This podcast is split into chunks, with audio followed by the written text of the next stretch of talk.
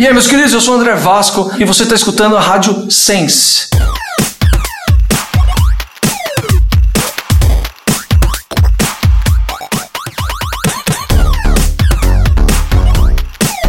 Sejam bem-vindos ao podcast Aos Cubos. Eu sou Vitor Albuquerque, arroba Wikipedia. Eu sou o Benti, arroba seu Benti, com M. E é um prazer estar de volta. Eu tô aqui dando o Ana Furtado, substituindo André Aloy e Ju. Ju de Oliveira, que infelizmente não estiveram aqui hoje. No programa de hoje, nosso convidado é um expert de um minutinho sobre muitos assuntos. E a coisa que eu mais escuto depois disso é: Cara, você é igual na televisão.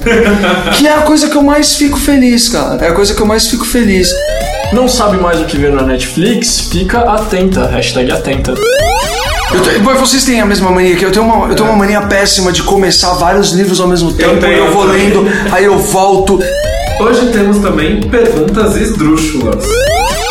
Se você tivesse um minutinho pra explicar o que é paternidade pra você, o que falaria? Foda!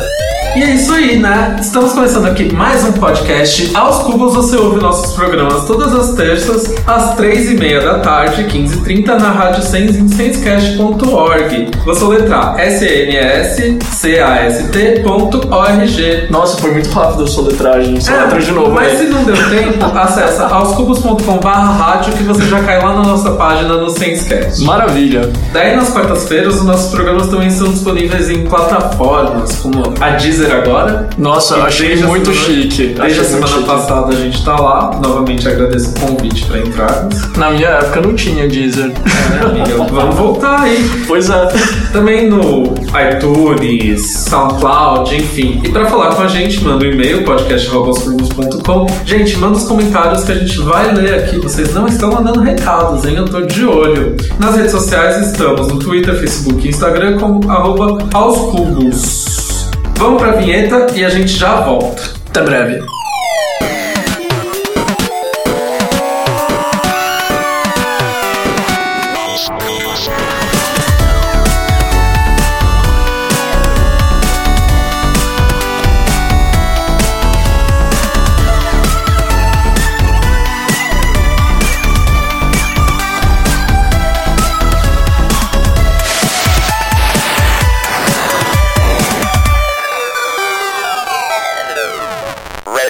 Estamos de volta. Que voz é essa? Quem está falando? Quem sou eu? Eu sou o Benti. o Benti, ele foi do nosso elenco fixo no primeiro ano e hoje ele está No aqui. primeiro e no segundo ano, por É favor. verdade, no primeiro e no segundo ano, e agora ele está aqui fazendo essa participação especial na ausência de André Aloy, que está viajando, e de Oliveira, que não pode estar presente. E aí, Luiz, é. conta pra gente. Que responsa em substituir André Aloy e Júlio Oliveira. Amo muito eles, estou morrendo de saudade. Inclusive, estava muito, com muita saudade do Vicky, com muita saudade aqui do, do cantinho, do cafofo, dos cubos. E a gente tava com saudade de você Oh, também. Então, ah, estou aqui hoje e não estou, não apareci ainda na terceira temporada, porque por dois motivos principais. Um é que eu sou um dos roteiristas de um programa que vai estrear na GNT mês que vem, chama Missão Design. E o segundo motivo, que é um motivo muito foda, é que eu tô super engrenado na minha carreira solo. Eu lancei o primeiro single e clipe Gostar de Quem em janeiro. Quando vocês estiverem ouvindo o podcast, o segundo single já vai estar em todas as plataformas digitais. E o disco sai em junho, com as participações estelares de, dois pontos, Johnny Hooker, Fernanda Koschak, do Vanguard, e Tuyo, que é um, uma- um trio de Curitiba que muitos aí conhecem, que é incrível. E mais uma participação ainda. Ah, e pode rolar mais coisas, né? Mas vamos fazer Pode mistério. sim, vamos fazer um mistério. segue, arroba Benti. Arroba seu. Benti. Eu É, queria muito verdade. arroba Benti, mas não tem não. Gente, vamos ceder arroba Benti pra ele. Alô. Instagram. Arroba seu Benti pra ficar de olho nesse projeto. Hoje a gente trouxe aqui um comentário que passou, a gente não leu porque tava no Twitter. Por isso que eu tô falando, gente, manda e-mail pra gente, comenta no nosso Instagram, que é o seguinte, peraí que eu perdi a roupa aqui. Manda nudes. É, o arroba Tintilo, que tá com o nome é o Tintilo, infelizmente não sei o nome dele, ele é o de Pernambuco. Ele deixou um comentário pra gente que foi o seguinte: graças aos cubos, o trabalho de conclusão de curso dos meus alunos será sobre Pajubá. A gente falou de Pajubá no programa da Amara Moira, que foi o último programa do mês de março da hashtag O Podcast é Delas. Que é o disco da Linda Quebrada, né? Também, é, mas na verdade a gente fez uma rapidinhas com ela sobre o Pajubá em si. Ah, não tá. exatamente sobre o disco da Linda Quebrada que chama Ah, Pajubá. entendi, entendi. Aí o Tintilo disse o seguinte: em Pernambuco, os alunos fazem TCC no último ano do Fundamental 2, que eu acho que seria o ensino médio. Uhum. Pra gente que é mais antigo, hoje em dia a gente chama Fundamental 2. O grupo que estou orientando estava bem perdido sobre o que ia pesquisar. Aí, pela manhã, eu tava ouvindo um programa maravilhoso com a Amara Moira e resolvi sugerir o Pajubá como tema e eles adoraram. E Que ele até, maravilha. ele até já mandou um depois falando que realmente tá rolando um trabalho e eu achei muito legal. Nossa, cara, A gente- muito ler isso. A gente levando aí, além de levar a palavra de Amara Moira, visibilidade para dar visibilidade para essa mulher incrível, Uhum. a gente tá levando a palavra do Pajubá para um trabalho de conclusão de alunos do, do segundo grau, enfim, em Pernambuco. Sim. Isso faz a gente perceber como o nosso podcast chega longe, né? Pois é, isso é muito incrível, assim, a, a coisa realmente de, de recepção e de como é o lado bom da internet, né, que sempre foi, que a internet tá essa, esse muro de lamentações agora, mas que a gente esquece do essencial, que é o que é legal da internet, que é, tipo, fazer o que você faz chegar em qualquer lugar do mundo. Eu tô tendo um retorno agora com um clipe, né, que eu lancei em janeiro, que eu nunca tinha tido na vida, assim, tipo, de comentários, assim, ah, falando o quanto tá- foi importante em termos de relacionamento, ver o clipe, ver a música, quanto pessoa que já falou que levou até pra terapia a letra da música. Isso eu achei tão intenso, assim. Achei, achei forte. Pois é, e eu tô recebendo uns depoimentos assim muito muito inéditos assim, que eu nunca tinha feito uma coisa com tanta que tivesse chegado em tanta gente, que tivesse tido uma recepção tão grande e cara, eu acho maravilhoso assim. O mesmo quando eu não tô aqui no- na bancada dos cubos, eu acho muito incrível assim o quanto as pessoas acompanham e o quanto chega nas pessoas e o quanto é importante. Então, gente, manda mais comentário pra gente saber aí, pra gente ter esse feedback do que tem de legal, do que vocês acham que pode melhorar no nosso programa. Manda pra gente. Nosso convidado já tá quase chegando, então a gente vai dar uma corridinha aqui na nossa parte do programa. Luiz, o que, que você quer ouvir nesse intervalo? Ah, eu vou, eu vou fazer o não humilde e vou pedir pra ouvir o. Ah, eu, eu sugiro procurar o clipe de Gostar de Quem no YouTube, mas vamos ouvir A Gente Combina, que é o single que acabou de sair do forno. É, Tá, tá muito legal. E eu só vou, só vou deixar você pedir essa música porque você faz muito tempo que não vem aqui. Você tá Pois é, não, eu, eu mereço esse docinho, vai. Então é isso aí. A gente volta daqui a pouquinho com o nosso convidado já aqui com a gente. Crush. Hashtag crush. Hashtag crush. Hashtag das antigas. Vamos lá, gente.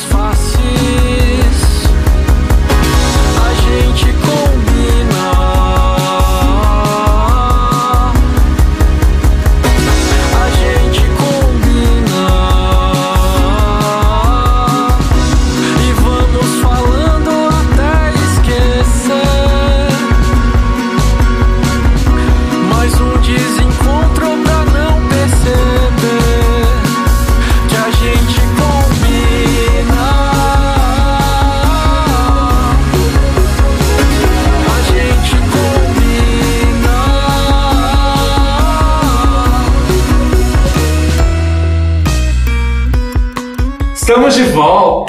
E olha só, nosso convidado chegou mais cedo hoje também. A gente vai ter mais tempo pra falar com ele. Vamos fazer? Tem uma apresentaçãozinha aqui que o Aloy deixou preparado pra gente, porque ele faz um texto. Nosso convidado de hoje é movido pela música. A gente o conhece em partes porque ele sempre esteve ligado ao tema, seja como VJ da antiga MTV ou por realities no SBT como Astros e Qual é o seu talento. Ele tem uma banda chamada Os Mirandas, em homenagem ao mestre produtor que nos deixou recentemente. Casado com Vivi, agora pai de Maia, ele é alegria, diversão e muito conhecimento que vai além de um minutinho. É um minutinho, né? Fala bem rapidinho. Um minutinho. Além de um minutinho.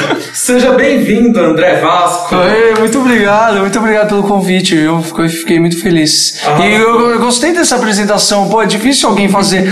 Primeiro que é difícil você ir num programa que pessoas estudem você e saibam de você e falem com vontade de falar de você. Hoje em dia a gente está no, tá num mundo onde todo mundo entrevista, mas ninguém vai a fundo na sua entrevista. Então é uma coisa meio superficial. É meio automático, Parabéns, né? é meio automático. É, eu quero te conhecer, mas na verdade eu não quero te conhecer. Eu quero falar. É, sou eu, eu, eu, eu, eu, eu. É chato demais. Não, não, aqui o espaço é pra você. Muito claro legal. que a gente É. bate um papo, né? Uma Sim. conversa bilateral, Bilateral. bilateral, quadrilateral, depende de quem. Acho que- Polilateral. Polilateral. Polilateral. Hoje estamos apenas eu e o Benti aqui na bancada. Mas a, a, Mas a gente gosta de dar esse espaço para o convidado. A gente vai fazer daqui a pouco com você as perguntas sérias e as brincadeiras. Mas antes a gente tem um, um quadro aqui que chama Atenta. Hashtag atento. Hashtag atenta. Que é onde a gente traz indicações de qualquer coisa. Pode ser algo que você tenha ouvido muito, livro, disco, peça, filme, tudo que for, assim, cultural ou não. enfim. É hora de E falar assim. É hora de você indicar aquele som que você tá curtindo. Ah, peraí, eu acho que eu já sei.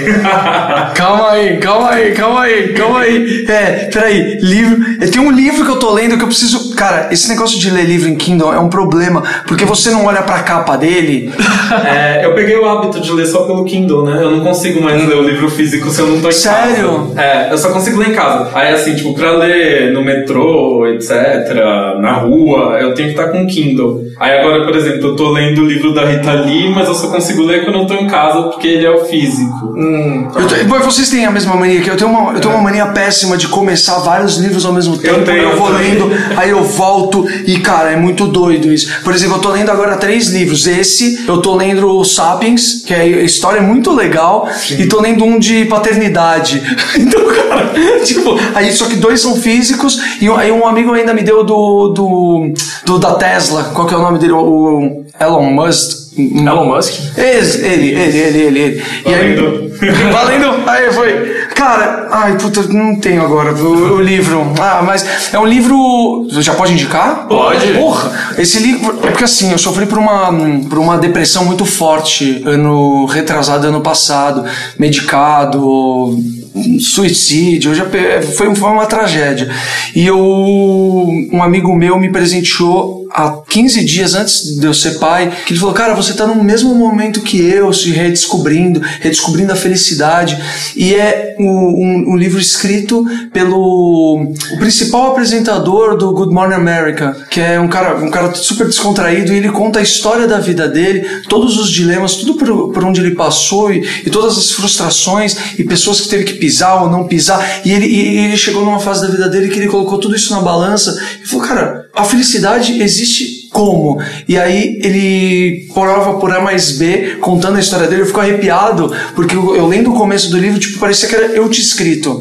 caramba. e ele contando a carreira dele, e ele prova por A mais B como que você aumenta é, uma porcentagem de felicidade na sua vida. É muito legal, tem um copo meio cheio, meio vazio, assim, na capa. Super legal. Então, vamos tem- investigar é, qual é é. esse livro. Porra, Eu mas- acho que tem toda uma validação, né? Porque quem trabalha com entretenimento e tem essa pegada de ser uma pessoa super positiva, super Sim, alegre, sim. na televisão e na apresentação como o André Vasco, por exemplo, as pessoas não imaginam É, mas o que, as pessoas o que, tá tempo acontecendo na, na vida pessoal e até às vezes acabam não validando o que Exatamente. tá passando, né? e, e eu sofro muito com isso, cara, porque eu, eu vocês me conhecem, eu tento não ser a mesma coisa na frente, não ser é, diferente na frente da câmera e na vida real. Eu tento ser a mesma coisa. Tento ser não, eu, eu sou assim. Então eu ligo a câmera, eu faço do mesmo jeito. Óbvio que tem outras, tem algumas ferramentas de comunicação, mas é, é doido porque as pessoas elas acham que você sempre tem que estar alegre, sempre tem que estar feliz, sempre tem que estar indicando coisa e falando coisa interessante e não sei, às vezes você se sente meio, cara, não, eu também quero um colo, eu também quero que alguém vire pra mim e fale assim, velho, isso é muito ruim, ou então isso não. Achei o livro 10% mais feliz, como aprendi a silenciar a mente, reduzir o estresse, encontrei o caminho para a felicidade. Uma história real de Dan Harris. Olha só. Olha, título entendi porque ele não lembra o título. É praticamente o nome de um enredo de escola de samba. É praticamente, é praticamente. E é um livro meio. eu- a capa é minimalista. Eu falei tudo isso, mas ele é um copo e tá escrito isso, como ser feliz. E, e aí foi junto com esse livro, é muito, muito louco. A física quântica, ou religio- religio- religiosidade, como preferirem. É, são duas coisas diferentes, mas que pra mim se comunicam da mesma maneira. É, eu comecei a fazer uma terapia holística, muito doida, de vibracional. Então eu deito numa cama e aí não sei quantos hertz. Então eu, eu entrei numa, numa, numas ondas de tipo, cara, eu quero coisas legais, eu quero pensar em coisas legais, andar com pessoas legais, fazer coisas legais e tipo, não é legal, então falou, tá ligado? Então, essa é a minha fase base Posso indicar mais coisa? Claro. É, Extra Golden. Extra, vocês conhecem essa banda? É uma banda keniana. Caramba. São dois americanos e um, um keniano de Nairobi.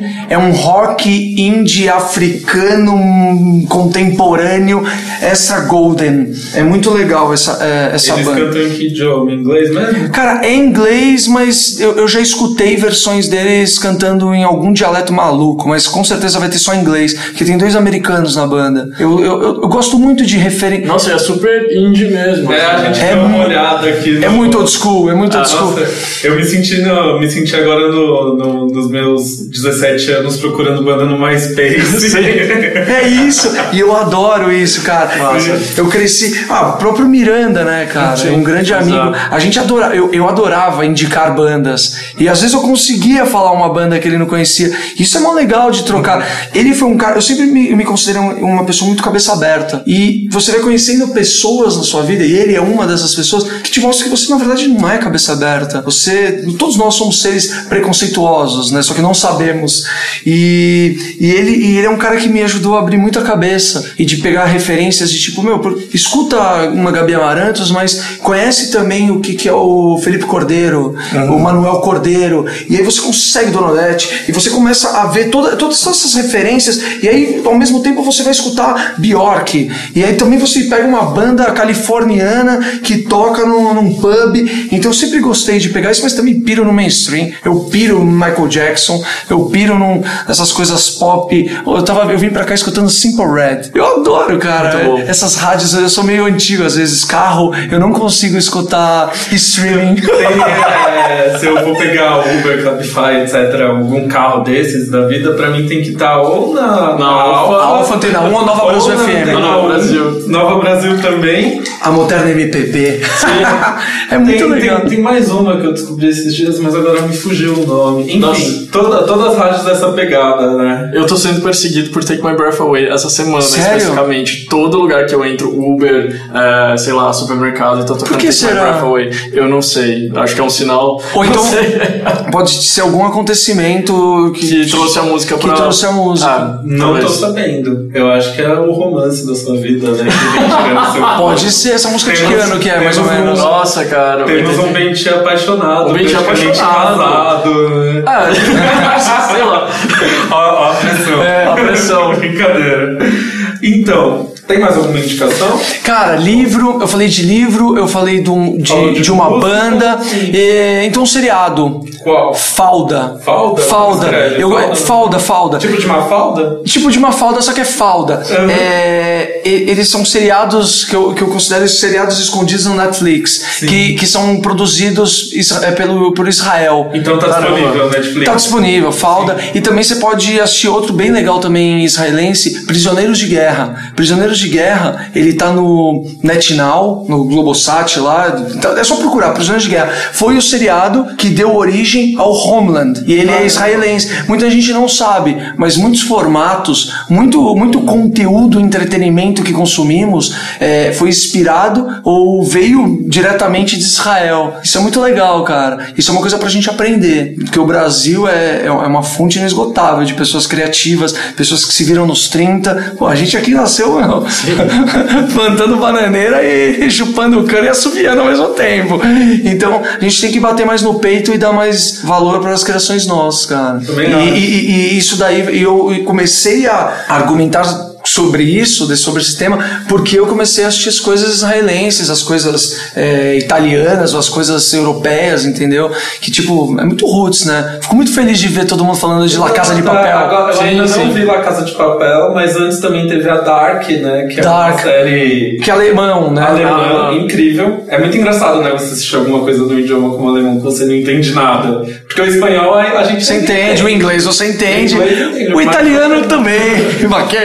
Porque o italiano não precisa nem falar, né? Quando, quando o personagem já faz aquele. A gente tá fazendo a mãozinha pra você que tá escutando. a gente já sabe. Agora o alemão é uma coisa que, além de tudo, eles é. são muito diferentes da gente em questão cultural e de como agir. E isso é muito legal. Porque a gente tá muito acostumado com os moldes dos personagens brasileiros pelas novelas, enfim, as coisas que a gente tem. E os norte-americanos, né? Mas existem outras culturas. Sim, existem É muito legal, isso, cara. legal Eu, isso. eu adoro, eu adoro. Eu queria mais que. Eu, eu fico mó feliz quando eu vejo esses seriados La Casa de Papel. Ou então o próprio 3%, cara. Sim. Que é, que é produção nacional, né? Que dizem que eles vão melhorar nessa segunda Tá temporada. segunda temporada. Semana passada tava o Bruno Fagundes aqui, né? Que entrou pro elenco. Ele é o irmão da, da personagem principal. Principal. Exato. É, o spoiler, mas. Mas que legal, mas que legal que eles estão investindo em, em- Não tô falando. Gente, pelo amor de Deus, não tô falando que eram atores ruins, mas eu achei uma má direção de atores na primeira temporada. Tiveram uma um tremenda de, um- de uma estrutura pra fazer um seriado brasileiro pra gringa e eu acho É que. que é engraçado que, tipo, ah, o orçamento não era tão grande. Não era? Não era. Ah, eu não sabia O disso. orçamento, tipo, de publicidade, meio que eles viram que tinha um produto muito valioso na mão e, e foi meio que a, uma produção não tão, de tão grande orçamento, mas que a Netflix quis vender como uma produção de, de orçamento muito alto. Que louco. Então, cai nessa contradição, assim, que a série tem, tem limitações, Sim. que teria que ter mesmo pelo orçamento que ela teve. Eu falando aqui super tipo, Sim. insider notes. Mas, tipo, ah, mas ah, tanto é que o gasto de publicidade dela foi muito grande porque eles viram que tinha um potencial, mas ao, ao mesmo tempo o gasto Foi de depois, produção então, entendi. Não, não foi tão alto orçamento assim, foi mais pra baixo orçamento. Que doido Mas isso, vamos ver segunda temporada. Eu tô bem ansioso pra, pra ver como que vai ser. Pô, no decorrer do- da entrevista eu posso ir lembrando e ir dando dica, né? É, e aproveitando, Luiz, quais são Ah. as suas dicas do Pro Indica de hoje? Meu, falando de série. Não, atenta. tô- Atenta, hashtag atenta. Hashtag atenta. Falando de série, e vocês falando de idiomas e tal, eu lembrei, ah, uma das séries que eu mais gosto, assim, na vida, é uma série francesa que chama Le Revenant, que é uma série de suspense e terror, que inclusive inspirou duas séries americanas, uma é um remake, remakeão mesmo, que é o The Returned, e a outra é, tipo, inspirada, mas a original é muito melhor, que é essa série francesa que chama Le Revenant, que é uma cidadezinha dos Alpes, super moderna, assim, ah, e aí um dia, pessoas mortas que morreram em diferentes anos, assim, em diferentes épocas, voltam como se nada tivesse acontecido. E elas não sabem que elas morreram. Que e as louco. famílias, tipo, já estão mais velhas, Ah, sim. etc. E, iam fazer um remake americano dessa Fizeram série? um Rolou? remake. É, É, é bem né? ruim, porque, tipo, Não sei porque os americanos porque o clima, de tudo. o que mais, o que é mais louco no- na, na série francesa é o clima, assim, o clima que eles conseguem criar. E a trilha é toda no Mogwai, que é uma banda de post-rock escocesa que é foda, foda, foda. E Nossa, a gente foi longe aqui Sim, agora. sim. Cara, que essa, legal. Série, essa série é muito massa, assim, e é o clima, assim, e é uma coisa que o, a- o remake americano não conseguiu reproduzir. E tem outra também, que é uma série dinamarquesa que chama Borgen, que é uma série política, assim, que é a história de uma... tem todos os rolês, tipo, de corrupção, dá até dó, assim, porque as coisas de corrupção, assim, que eles mostram é, é tão fichinha perto do que acontece Aqui. no Brasil, assim, mas é, enfim, é, é muito interessante pra ver essa, essa diferença cultural também. E a história de uma, uma mulher que é super mãe de família, super de boa, ela é candidata a presidente pelo Partido Verde, assim, tipo 1% de intenção de votos, e pra ser primeira-ministra da Dinamarca, e aí dois dias antes do, da eleição, acontecem vários casos, assim, tipo um partido grande querendo comer o outro, e as pessoas decidem votar nela pra presidente. E ela entra. E aí ela vira primeira-ministra, assim, uma pessoa super mãe de famílias, é, com experiência política muito pequena, é, tendo que enfrentar, tipo, Que de figurão da política. Que é uma coisa que eu, eu imagino como seria acontecer no Brasil, assim, né? De Ia, uma pessoa... ia ser um tanto quanto interessante, Ah, né? mas Entrar ela- uma pessoa normal. Sim. Uma pessoa sem vícios. Ah, que tem 1% de votos e de repente, tipo, tá ali, virou primeiro-ministro, virou presidente. A série é muito foda também. é, qual que é o nome de novo? Borgen, tipo. B-O-R-G-N. Passou na BBC, é, é inglesa, é, tipo, é bem massa. É isso. De livro, eu tô. Eu comecei a ler ao mesmo tempo, eu tô lendo os dois. É, o How Music Works, que é do David Byrne, Uhum. que agora que ele veio desse show muito foda. Eu já queria ter lido esse livro antes, eu falei, não, agora é a hora. Entretenimento puro, né? Sim. Depois do show dele do Lollapalooza. E o Meet Me in the Bathroom, que é a história do, do renascimento do rock em Nova York no começo dos anos 2000. É focado no Strokes, na história dos Strokes, Mas, tipo, vai pra todas as bandas, tipo, Interpol, Regina Spector, tipo, tudo, tem todo um, um escopo do que que foi o renascimento da música em Nova York no começo dos anos 2000. É muito foda. Regina Spector, que inclusive tem como padrinho Brandon Flowers, Sim. nosso querido Nossa, aquele Brandon Flowers. Brandon Flowers do The Killers, minha banda predileta. Meu marido. Mentira, Álvaro. Eu ia falar, nossa, me deu, me deu uma confusão agora na cabeça. Gente, eu não, vou, eu não vou indicar nada hoje no Atenta, vocês já indicaram bastante coisa. Eu não, não vi nada, não ouvi nada, não vi nada de interessante essa semana. Assisti. Meu Deus, tadinho. Não, Poxa eu, eu fui no cinema, eu vi Netflix, mas eu não quero indicar Assiste um lugar silencioso. Inclusive, Um Lugar Silencioso. Eu assisti já indiquei semana passada. Ah, que bom. É que ainda não deu tempo de você escutar esse programa porque a gente gravou antes, mas eu Sai indiquei amanhã. na semana Tá passada, bom. Um Lugar Silencioso. Incrível. Tá bom, Você vale a assistiu? pena não, assistir. Meu, foda. Você- Eu indiquei semana passada no Atento, Um Lugar Silencioso. É que eu acabei de, acabou de nascer minha filha, meu. Eu não sei, eu não vou saber o que é cinema por um bom Não tempo. vai saber o que é um lugar silencioso. É, eu não sei, eu não sei. Na verdade, eu sei o que é um lugar silencioso. Algumas poucas horas no meu dia. Ó, essa foi uma. Ainda bem, né? A vizinha não tá arrastando móvel agora. A tá vizinha aqui é silencioso. completamente alucinada. É mesmo? né? A vizinha aqui de cima. Chama ela um dia pra ela dar umas dicas lá atenta. Não, eu tô, tô de boa. Pessoas transtornadas. Exato. E além de tudo, eu tô muito chateado com a Netflix porque eu ainda não, não superei o cancelamento de Everything Sucks e a Júlia Oliveira pediu pra também fazer esse protesto contra o cancelamento de Everything Sucks. Não assisti. Eu acho muito fácil a Netflix não investir na divulgação de uma série e depois cancelar, porque a série foi muito mal divulgada. De que adianta essas campanhas demagógicas? Né? Exato, aí faz uma mega campanha pra La Casa de Papel, que não é nenhuma série original da Netflix, e a série que eles produziram, nada. Mas tem tanta coisa boa na, escondida, gente. A gente tem o poder de, de, de escolher. Eu tô, tô endossando sua, sua reclamação. Já tomei nota da- da- das suas indicações aqui. É, não, inclusive. Não, mas eu, eu concordo com você. Eles, eles- às vezes eles divulgam coisas que não precisam ser divulgadas, que tipo já e quando você entra na Netflix sempre fica passando as Sim, mesmas sim. coisas e tem tanta coisa legal dentro, cara. Pois é. Um dia desse eu tava navegando pelo Facebook, que é o que difícil fazer isso. Porque no Facebook não tem nada que preste, só tem é o muro das lamentações da- da- das redes sociais.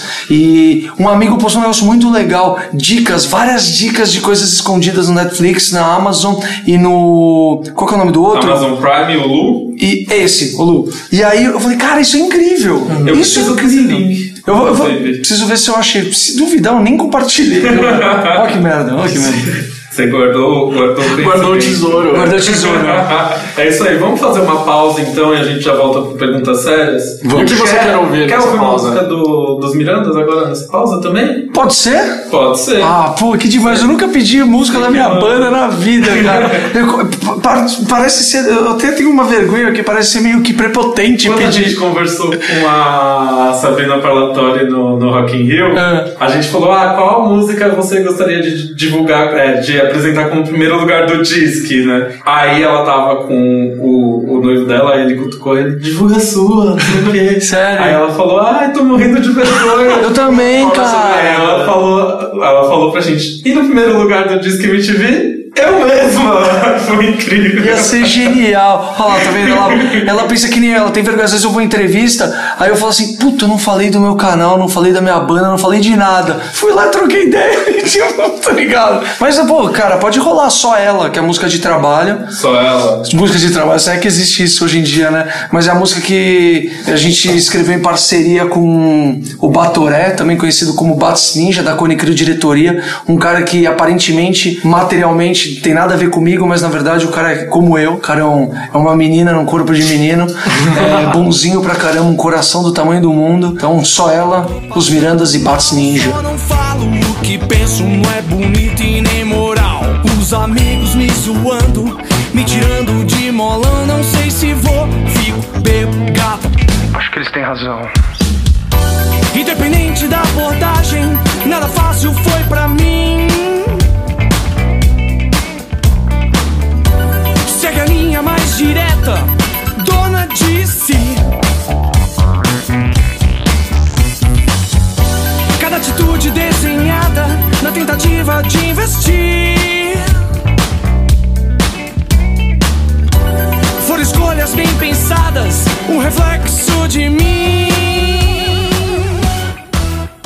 Voltamos aqui, né? E a gente já vai direto para perguntas sérias. Ó. Qual que é a coisa que mais te perguntam? Cara, a coisa que mais me perguntam, você é aquele cara? Aí eu falo, de onde?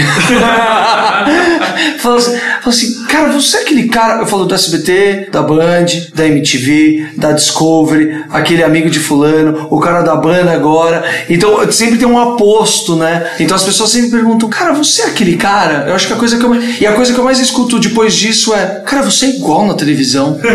que é a coisa que eu mais fico feliz, cara. É a coisa que eu mais fico feliz. Porque eu sou muito abordado por, por pelo incrível que pareça, por pessoas de- da rua, moradores de rua, senhorinhas, é, manobristas, guardadores de carro. E eu amo ser reconhecido por essa galera. Eu amo que eles falam meu nome. Eles falam o que eu mais escuto. Eu escutei semana passada, cara, minha mãe, ele falou, André, acompanho muito seu trabalho. É, minha mãe, os últimos meses de vida dela, foi escutando você no, no, no Sabe ou Não Sabe, que era o programa das ruas, Game Show, falou que aquilo animava ela porque dava conhecimento. Aí eu falei, cara, que sensibilidade do cara, tipo, falar isso pra mim e abordar de uma maneira. Porque a gente é abordado de maneiras totalmente. Tem pessoas que têm totalmente sem noção. Oh, você é o famosinho, né? Você é o famoso. E falam de uma maneira, tipo, Pejorativa. pejorativa. Aí eu já eu não, não aguentei, cara. Eu falo assim, cara, eu não, eu não sou famoso. Eu nunca quis ser famoso. Eu quis ser reconhecido pelo meu trabalho. Porque famoso o Champinha é. Famoso o Maníaco do Parque. É o Lula é famoso, entendeu? Reconhecido também.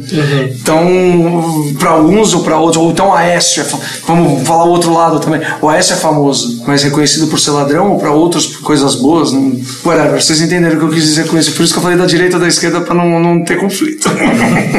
Famosa é a Kim Kardashian. Exato. A Kim Kardashian, a Isso. Madonna. A- então, a Madonna. A Madonna nem tanto, Eu né? acho a Madonna reconhecida. Você, você entende o- Ah, a não, diferença? O- a gente vive numa época de redes sociais onde o famoso ele não é mais um sinônimo De do reconhecimento de um trabalho artístico. Eu, eu, eu demorei muito tempo na minha vida para preencher eh, papel de hotel, de hotel, sabe quando você vai dar entrada no hotel? Sua profissão. Durante muitos anos eu pensei, eu falei, cara, o que eu vou colocar? Apresentador? Puta, apresentador não. É arrogante, que nem pra pedir a música. É. Falei, não, cara, mas é o que eu, eu ganho a vida como apresentador. Eu sou um artista. Eu, eu vivo da arte, entendeu? Então, eu não quero ser famoso. E a gente vive na época da internet onde eu conheci um moleque que ele tem 2 milhões de, de seguidores. Eu nem sei quem é ele. Eu entrei, eu, eu vasculhei o Instagram dele. Até hoje eu não sei o que ele faz.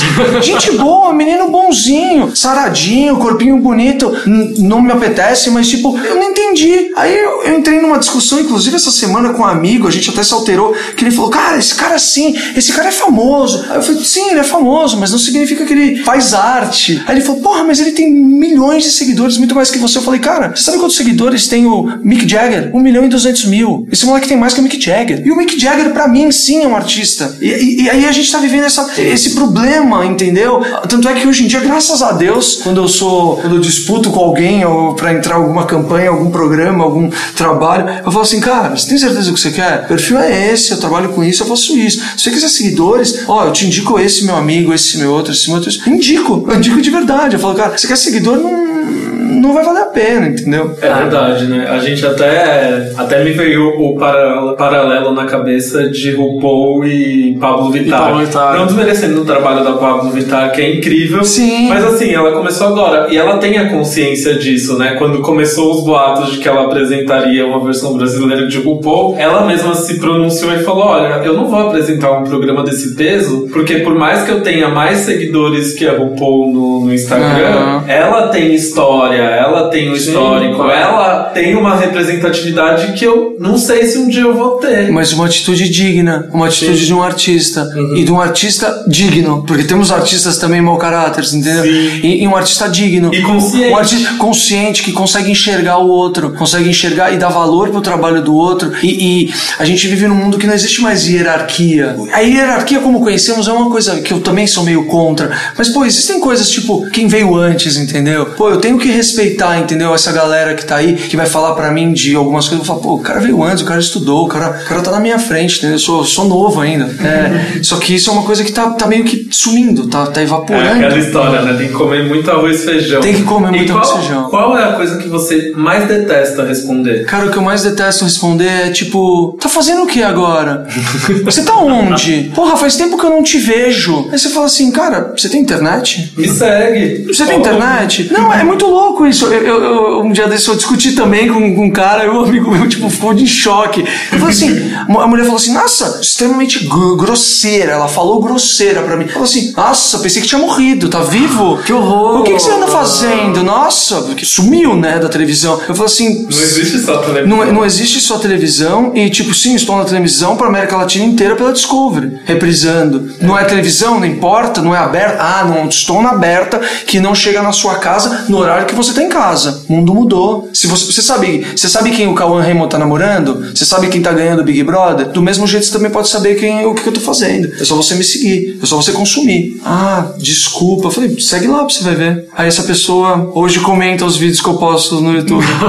Um beijo pra Mas você. às vezes, enfim, tipo, o pessoal tem É muita coisa, é muita mas é uma coisa. falta de consciência. É uma falta de consciência. E você ter dado esse toque pra ela, mesmo que tenha sido uma reação um pouco mais. É. Enfim, levou ela a essa re- reflexão. E ainda bem que ela teve essa humildade de Sim. refletir, te seguir e consumir seu Pô, trabalho agora. Eu adoro, cara. Por isso que às vezes quando eu vou entrevistar alguém, eu pergunto assim, pô, quem é uma pessoa que não tem tantos seguidores que você aconselharia a seguir? Pô, todo mundo tem uma pessoa, tem, tem um amigo que posta coisas incríveis, que faz stories incríveis, entendeu? Eu, por exemplo, tenho um amigo meu de infância, estudou comigo, Rafael, o Toy. Ele é uma figura, Rafael Câmara. Ele é diretor de publicidade, Como que é a arroba dele? arroba Rafa Câmara. Rafa Câmara? Câmara, Câmara Já põe na roda. Rafa Câmara, pode ser, eu, eu acho que é isso. Já é mais uma tenta que tá rolando. Ele, ele é incrível, porque ele faz os stories dele tipo, de uma maneira inteligente, de uma maneira simples e minimalista, entendeu? Ele é, é um humor bom, entendeu? Ele que fez, inclusive, o. Francisco Lombre. Francisco Lombre, ele que dirigiu o Francisco Ah, Lombre. legal.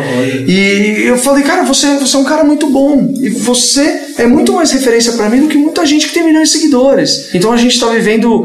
Vamos, vamos valorizar o, o conteúdo, a qualidade, não a quantidade. Então, eu acho que vai haver esse plot twist ainda tá com, ah, Já tá acontecendo.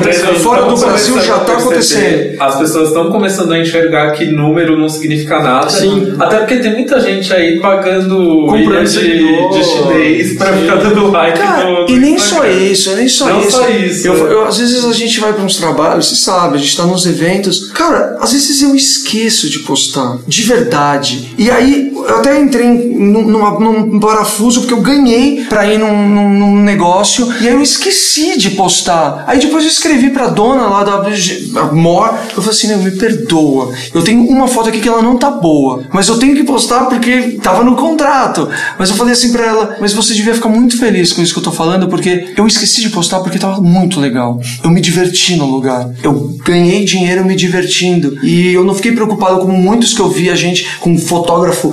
Aí você tá lá fingindo que não, tá, não tem ninguém, e o fotógrafo tá tirando foto e aquela preocupação com a cor, que é bonita a estética. Eu acho legal se você se preocupar com uma cartela cromática no seu Instagram. Mas, velho, porra, gente que faz. Vocês estão fazendo na raça aqui o podcast. Eu faço um monte de coisa na raça. Vou dar banho na minha filha, vim correndo porque eu dei banho na minha filha. Você acha que eu tô, às vezes, preocupado com, com a estética? Às vezes eu tô mais preocupado com um texto bem escrito ou com um momento bem vivido, entendeu? Desculpem se eu tô entrando numa paranoia dessa, mas é que eu. Então eu entendo. Eu tô muito. ne- E, e eu fico indignado com, com é, a valorização e exacerbar essas pessoas que, tipo, na verdade estão levantando a bandeira da verdade em redes sociais, mas que na verdade não são nada de verdade. Não são de verdade. Então é, é é muito louco. É uma galera que levanta a bandeira da verdade, é, não aos antigos ídolos, que eram todos de mentira. Essa galera que veio da MTV, que era da Globo, do SBT, mídia golpista e não sei o quê. Gente, Tá com um puta fotógrafo na frente, e tá com puta fotógrafo. Tá com puta fotógrafo. E, e se a Nike ou a Coca-Cola ou, ou qualquer grande instituição, grande conglomerado chegar e pagar um dinheiro, ele vai fazer. E vai, vai ainda aceitar menos só pra trabalhar com ele. Você entende?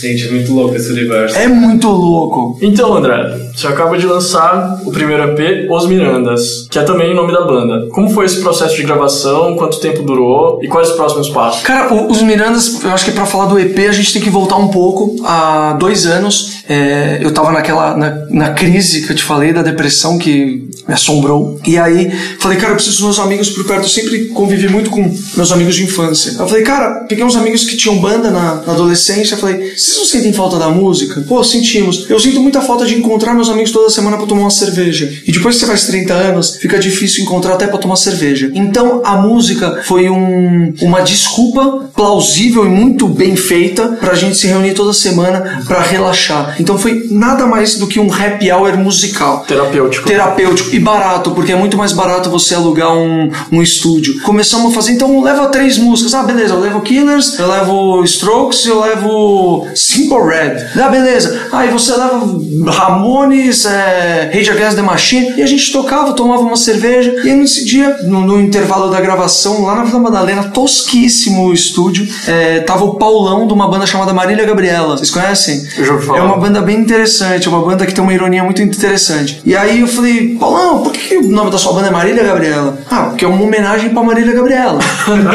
aí eu falei, gênio, nada mais justo do que fazer uma homenagem. Mas por quê? Ah, porque ela é uma. É uma ela é um exemplo de mulher, né, cara? É, ainda mais em época de empoderamento. Ela, ela, ela é. Você pode ser fã dela, não pelo corpo dela, por essa gostosa, e sim porque ela é inteligente. É, a parte intelectual dela é muito linda, sabe? Eu falei, cara, tá aí. A gente pode, eu e meu amigo Patrick, vamos homenagear o Miranda, que é meu amigo e que estava intensamente trabalhando com ele falava, e que formou toda a minha cultura musical da década de 90, né? 92 mil, podemos dizer assim. E aí começamos a tocar, tocar, tocar. Vamos colocar metas. Então no casamento do, do baterista a gente tem dois meses. Vamos tocar três músicas no casamento. Tocamos. Aí no casamento aumentamos para cinco. E aí vários amigos músicos no casamento vamos tocando até que um amigo ligou e falou: Cara, eu vi vocês tocando no seu casamento e eu acho que tem um mercado muito bom de formatura. Fábio Barboni. Aí eu falei: Cara, mas eu tô na Indonésia em lua de mel. É, quando que é essa formatura? Ele, sexta-feira. Eu falei: Cara, não sei se você entendeu, eu volto quarta-feira. A, a gente tem cinco músicas no repertório muito mal tocadas por enquanto. Você quer que a gente toque 15 músicas? Ele topa? E vamos. Tocamos pra 4 mil pessoas.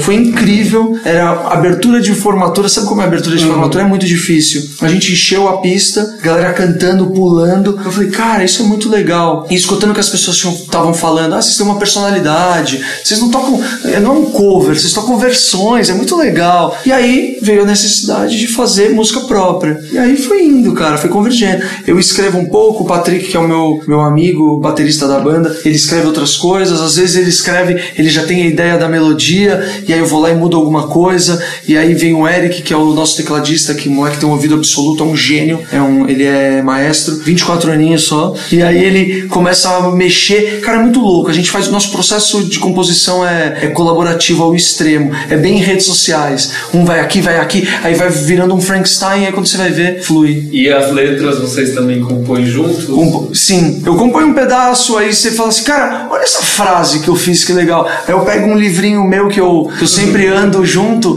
e aí eu vou escrevendo umas noias que eu tinha vergonha de umas poesias que eu escrevia e que hoje elas estão na música e estão gravadas. E que histórias, tipo, de onde surgem essas músicas? Cara, assim? desde depressão até numa paranoia de fuso horário no, no Catar pra ir pra Indonésia, que é muito doido o negócio do que você tá acordado enquanto todo mundo tá dormindo, mas na verdade você tá acordado no tempo certo enquanto todo mundo tá acordado. São aspirações. Eu entendo. É umas aspirações.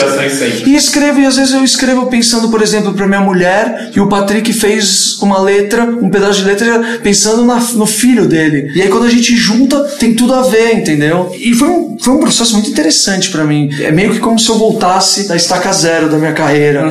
De, né, tudo bem que você me conhece como André, mas o André é cantor não. E que é um, é um grande problema nesse projeto, porque a gente começou a tocar em todos os lugares sem preconceito. Eu falei, cara, não importa se você me conhece ou se você me acha um artista legal. Eu vou tocar num bar, bar na Vila Madalena, um bar na Vila Olímpia. É, a gente vai tocar em formatura, a gente vai tocar em casamento, a gente vai tocar em corporativo. E aí a gente vai soltando nossas músicas e vai indo. Sem preconceito de quantidade pública. Eu brinquei, eu escrevi assim. A gente já tocou, cara, uma vez num bar chamado Piove, que fica na Vila Olímpia. A história foi boa. Chamei meu primo, falava pra caramba da banda, pra minha, pra minha família. Aí meu primo, vou lá ver. Mano, que vergonha. Era um sábado, meu primo foi, tinham três pessoas na plateia. Nossa. Era meu primo, a minha mulher, pra variar, e tinha um brother do meu primo. E tinham duas velhinhas sentadas tomando uísque, com chivas, com gelo, e tinha oito garçons. Esse foi o show mas, terrível que a gente fez. Mas foi tão legal que a gente virou e falou assim, cara, a gente tá ganhando, e a gente tá tocando, e a gente tá bebendo, e a gente tá com os nossos amigos. A gente não começou assim, sem ganhar, então vamos continuar. E a gente fez um puta É show. quase um ensaio.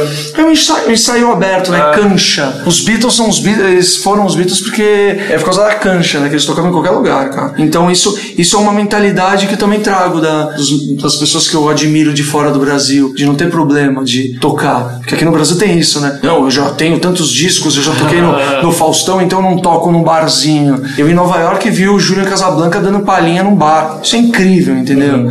E é, eu acho que é essa sensibilidade que falta no, no, no artístico.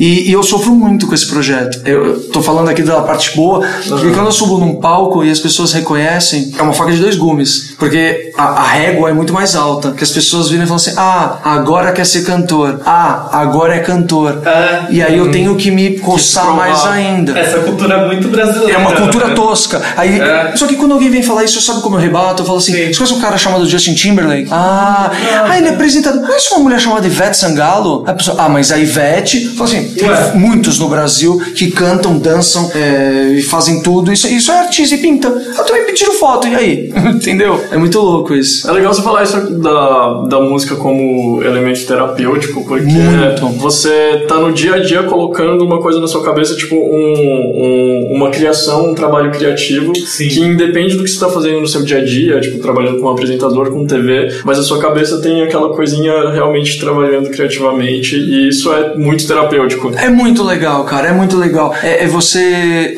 abrir mais ainda, né? Mais ainda. E, e- e ter, e ter focos. Por exemplo, a partir do momento que a gente colocou o foco de vamos tirar mais três músicas. E aí, quando a gente foi compor, a gente tinha. Eu tenho coisas pra compor. O Patrick tem. Só que a gente falou assim: a gente até abriu, a gente tem que finalizar quatro músicas. Colocou como meta. E aí fomos lá e fizemos. E lançaram. E lançamos Roots. Muito Roots. Não, é, e se você parar pra pensar desse show pequeno, né? Nada mais normal. é, vamos parar pra pensar, né? Tipo, essa semana teve o show, sei lá, da Beyoncé no Coachella. E ela também já fez lá o Super Bowl, por exemplo. Mas quanto essa menina não precisou galgar pra chegar nesse nível, sabe? Tipo, ninguém começa a fazer Super. Bowl. Ninguém começa fazendo Super Bowl. Acho legal ela tocar no Coachella. Sim. Acho muito legal, eu acho incrível, mas eu também acho incrível que as pessoas também têm que olhar. Eu, eu todas as, to- em todas as redes sociais eu só vi gente falando da Beyoncé Sim, tocando. tinham muitas coisas. Gente, Jamiroquai fazia 10 anos que não tocava no circuito americano. Jamiroquai é uma tremenda de uma banda legal, swingada pra caramba, que, que tem hum, referências incríveis de, de groove, de, de Parliament Funkadelic. Eu sempre falo do Parliament porque eu, eu descobri eles na época da minha época de MTV com um estagiário junto comigo que falou: Cara, você tem que escutar isso daqui, mano. Você não tá ligado de música, você acha que você entende de música, você tem que escutar Parliament. Aí eu falei: Puta, e trago isso até comigo até hoje, né? Então a gente, a gente tem que é abrir a cabeça. Tudo que a gente tá falando é, é buscar na música uma terapia, é você escutar o disco do seu amigo sem preconceito, é você ver o seu brother e falar assim: Ah, então quer dizer que agora você inventou de fazer um podcast. Legal pra caramba, cara. Você tá feliz com isso? Pô, tô, tô, tô ralando pra caramba porque eu saio do trabalho, tô fazendo um job pra GNT, e aí eu saio correndo e cubro férias, não sei o quê, e faço o quê, e depois a gente, pô, estamos investindo no bolso. Cara, tudo isso vale a pena. Tudo isso vale a pena. Porque a gente dá valor ao esforço. Porque daqui a pouco alguém chama vocês pra fazer alguma coisa, que nem eu, eu passo muito por isso, cara. Ontem a gente foi tocar num, num evento da Globosat, corporativo. Pô, cara, corporativo, aí tem gente que torce o nariz. Cara, posso te falar? É incrível você ver o diretor de uma empresa falando assim, cara, que legal, como vocês animaram, como vocês tornaram um evento que poderia ser chato numa coisa legal. Pô, que música legal essa daí. Pô, onde eu posso escutar? Isso, isso é demais. E o cara te admirou por uma outra coisa que é seu hobby, é sua brincadeira. E que detalhe, que gera, a que, que movimenta a economia e gera emprego. Porque hoje a gente tem o hold,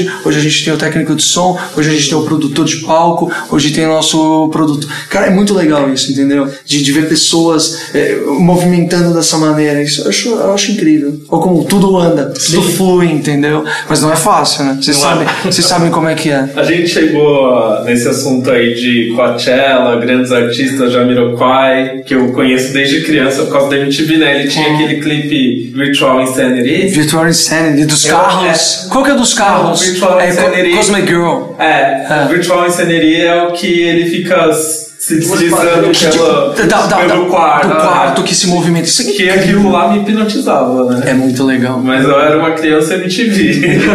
Meio fora da curva, mas ok. E, enfim, se você pudesse tocar com algum artista, assim, no campo dos sonhos, assim, nas esferas maiores de todas, qual seria? Se a sua banda pudesse tocar com esse artista? Cara, é, você tá falando Brasil ou mundo? Qualquer. Universo. Universo. Se você alguma banda de Saturno que queira tocar com eles. Legal. também. Cara, tem, tem, tem alguns artistas, assim, por exemplo, eu, eu, ficaria muito feliz de, não só de tocar com ele, mas tentar escrever alguma coisa junto com ele, ter uma frase, que é o Arnaldo Antunes. Eu gosto muito do Arnaldo. É, é, é muito estranho escutar isso de mim, né? Que eu sou fã do Arnaldo. Porque eu gosto muito do Arnaldo desde, desde moleque. E as letras dele me, me, me tocam, eu acho uma piração tremenda.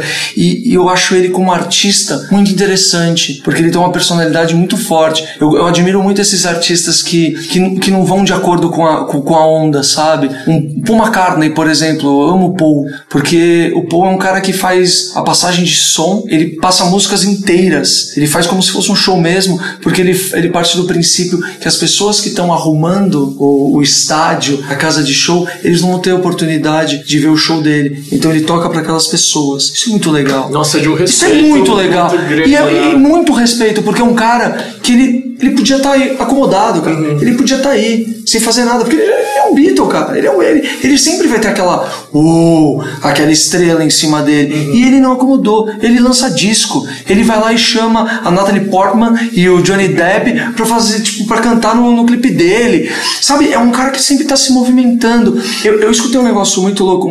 Às vezes eu entro numas paranoias de falar, cara, que louco, porque a gente deposita e descarrega muita energia em alguns projetos. Pra quê? A gente se pergunta às vezes, né? Fala assim, por que que eu fiz isso? Podia não ter feito, né? Mas qual que é o legal? Mesmo dando certo ou não dando certo, é a jornada. Então curtir essa jornada é o mais legal. O que eu vi de gente, se a banda acabar amanhã, a minha, puta, que bosta. A banda nem tocou em nenhum lugar. Cara, pra mim foi incrível. Pra mim foi incrível. Fiz uma música. Eu sei o trâmite hoje, eu sou filiado ao UBC, o União Brasileira dos Compositores, que é a mesma do Arnaldo Antunes.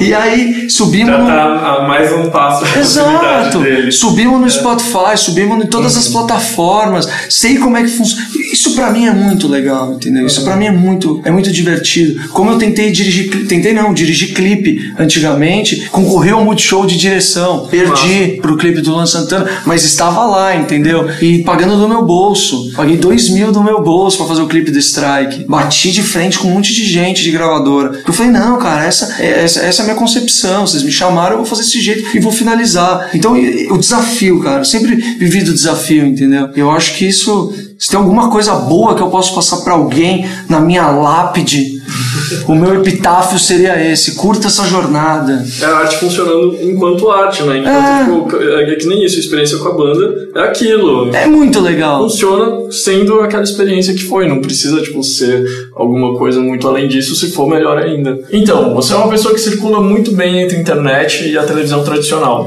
Se você puder falar um pouquinho sobre a diferença entre esses meios de comunicação tão próximos, mas ao mesmo tempo tão distantes. Cara, a gente tá vivendo uma, uma crise existencial do entretenimento global, né? Se eu posso falar isso como um, nenhum intelectual no assunto.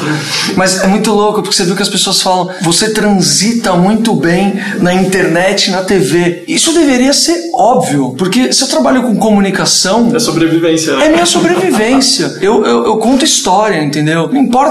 Se eu conto história, se eu for bom, eu tenho que contar a história bem no rádio, num podcast, na Praça da República, num programa gravado, num programa ao vivo, na TV aberta, na TV fechada, no, no YouTube e no Twitter. É, a diferença, como a gente falou do Netflix, de divulgação. É isso, cara. Às vezes, um, um post do, do Google Gloss pro, pro Ocubus, o Ocubus vai, vai pra estratosfera. Então, às vezes, a, a- a gente precisa do- do- das conexões e, e as pessoas ainda acham que a conexão da TV é a mais forte. Muitas pessoas acham. E outras acham que a conexão da internet, a internet veio para dominar. Eu sempre cito aquele, aquela música Video Kill the Radio Star. Todo mundo, nossa, quando chegou a televisão vai acabar o rádio, vai acabar o rádio. Você acompanha a audiência do rádio? Aumenta a cada ano esporadicamente. Esporadicamente não, exponencialmente. Esporadicamente é foda. exponencialmente. É, é, muito louco, cara. Hum. Tem público para tudo.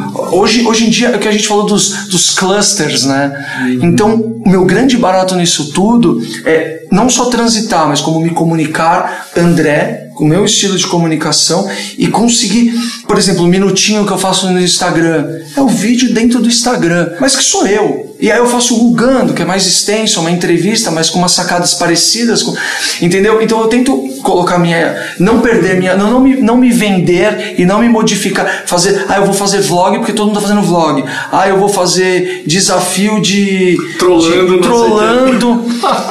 isso, isso não sou eu, entendeu? Isso não sou eu. Posso descobrir um trolando da minha, com a minha personalidade, posso descobrir, mas tô, tô seguindo a minha, a minha onda. Eu acho que o grande, o grande barato de transitar, não sei se eu transito bem, você falou, eu fico feliz, mas eu, eu, eu, eu, não, eu, não, eu não eu não fico pensando, eu não fico.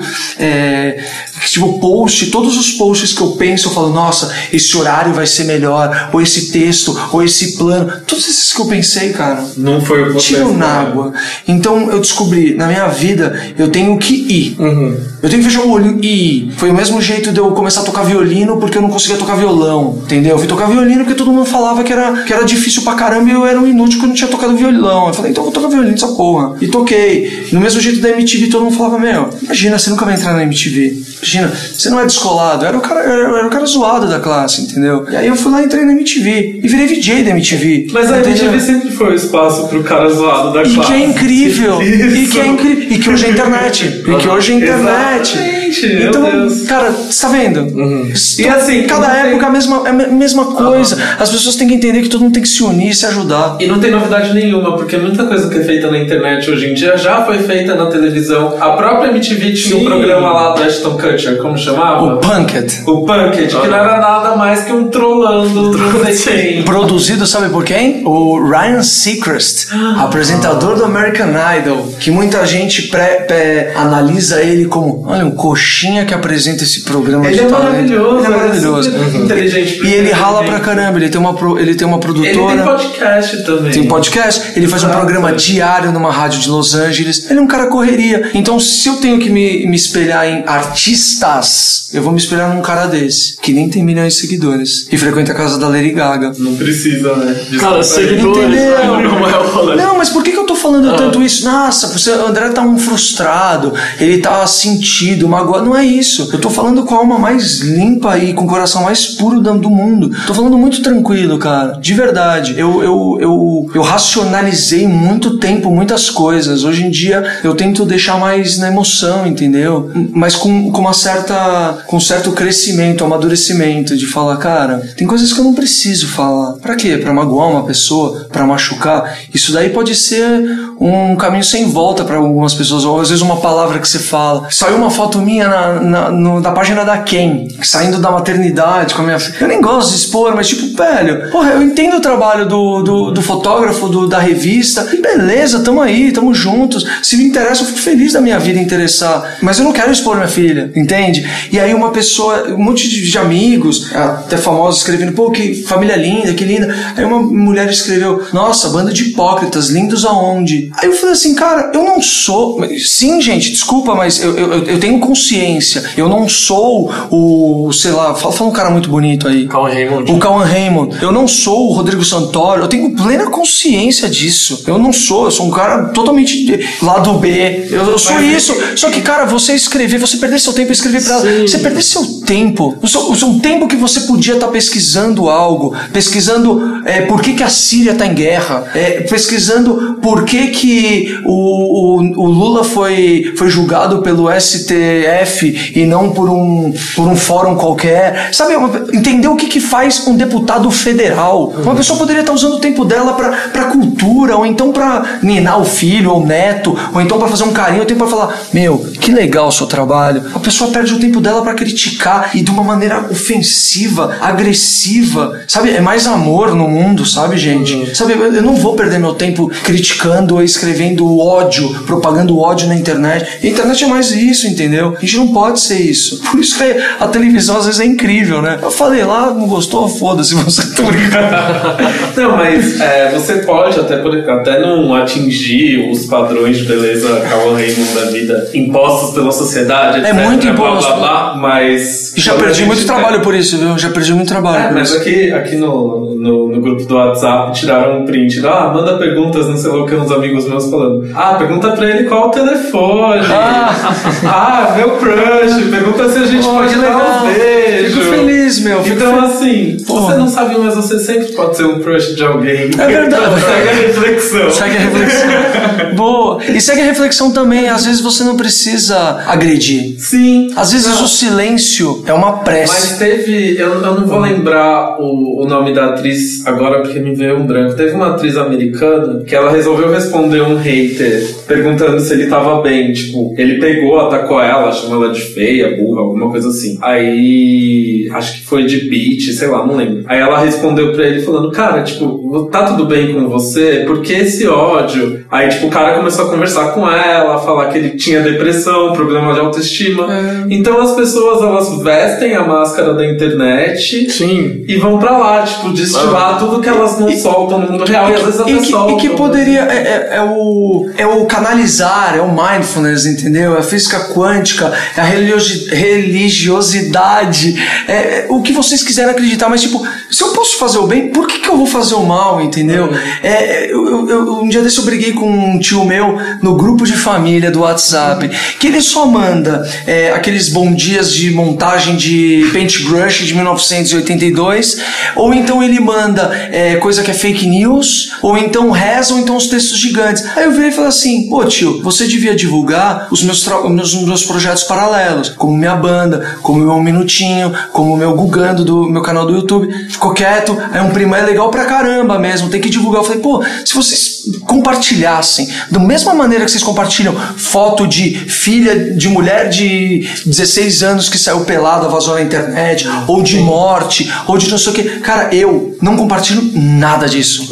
nada. Pode ser a mulher mais gostosa do mundo, pode chegar pra mim em primeira mão a, sei lá, eu amo a Gisele Bündchen, che- sei lá, chegar os nudes da Gisele Bündchen que um brother meu vazou. Vai morrer no meu celular. Eu não vou vazar isso, cara. Eu não vou vazar isso, porque eu tenho amigos que sofreram com isso. Eu tenho pessoas próximas sofrendo com isso. E eu, eu, eu- hoje eu levanto muito a bandeira de propagar. Vamos compartilhar o. Vamos com o maior prazer. Vamos compartilhar a sua banda, legal pra caramba. Porque as pessoas têm que entender que essa é a verdadeira rede social. A rede social, a gente eh, tem uma conotação muito equivocada. É o Face, é o curtir. Então eu posto foto da minha família, aí você curte. Aí eu vou lá e posto de um trabalho meu que é puta perrengue, que eu tô, tipo, correndo o risco da minha mulher parir. Eu deixei de ver, tipo, quase o parto da minha mulher, porque eu tava trabalhando num projeto que tá gerando emprego, e eu deixei de ver a minha banda predileta pra trabalhar. E aí, tipo, eu posto esse trampo e as pessoas cagam. Falando desses trampos correria, esse ano você teve à frente do Band Folia, certo? Sim. Você tem alguma história de algum perrengue que você passou por lá? Ou de alguma outra coisa assim que você apresentou ao vivo? Cara, eu É, algum- alguma coisa engraçada, qualquer coisa assim. Ah, não sei se é engraçado, né? Eu não, sou humorista. eu levo a, a vida no bom humor. Cara, mas eu passei alguns perrengues em, em cobertura é, ao vivo. É, vou falar uma recente que foi em, em Recife, é, Barco Zero. Incrível, uma festa popular muito louca porque mistura todos os ritmos. E aí, Alceu Valença adentra no estúdio em plena, sei lá, 4, 5 horas da manhã. Eu tava ao vivo, sei lá, 10 horas, sozinho, batendo com o Salvador e vinha muito pra mim. Eu tava, meu, acho que foi o ano que mais entrou Recife. Eu comecei a tentar entrevistar ele. Nossa, Meu, quatro da manhã. Era a parada mais maluca, insana da minha vida. Ele, eu fazia uma pergunta e ele, não, Não, porque o passado e o presente e o futuro na verdade não existem, porque o passado foi o passado. E ele começa, meu, a entrar numa piração. E aí a galera do estúdio rachando o bico e eu levei a sério e tentei filosofar com ele. E foi uma entrevista bizonha, super divertida. Foi pro break, voltou pro break. Eu falei, de volta com SBT Folia. E era da Band. Eu tava com a cabeça totalmente surtada. Isso virou um meme na É, época. mas isso sempre viraliza. Isso virou um meme na época. A galera, a minha ex-equipe do SBT, que tava ao vivo também, mandando pra mim o meme, já zoando com a minha cara. Falou, você não abandona a gente. Levou todo mundo no bom, no bom humor, humor. e foi incrível. A emissora entendeu e todo mundo entendeu, e eu ri também. Não eu fiquei puto da vida, eu ri.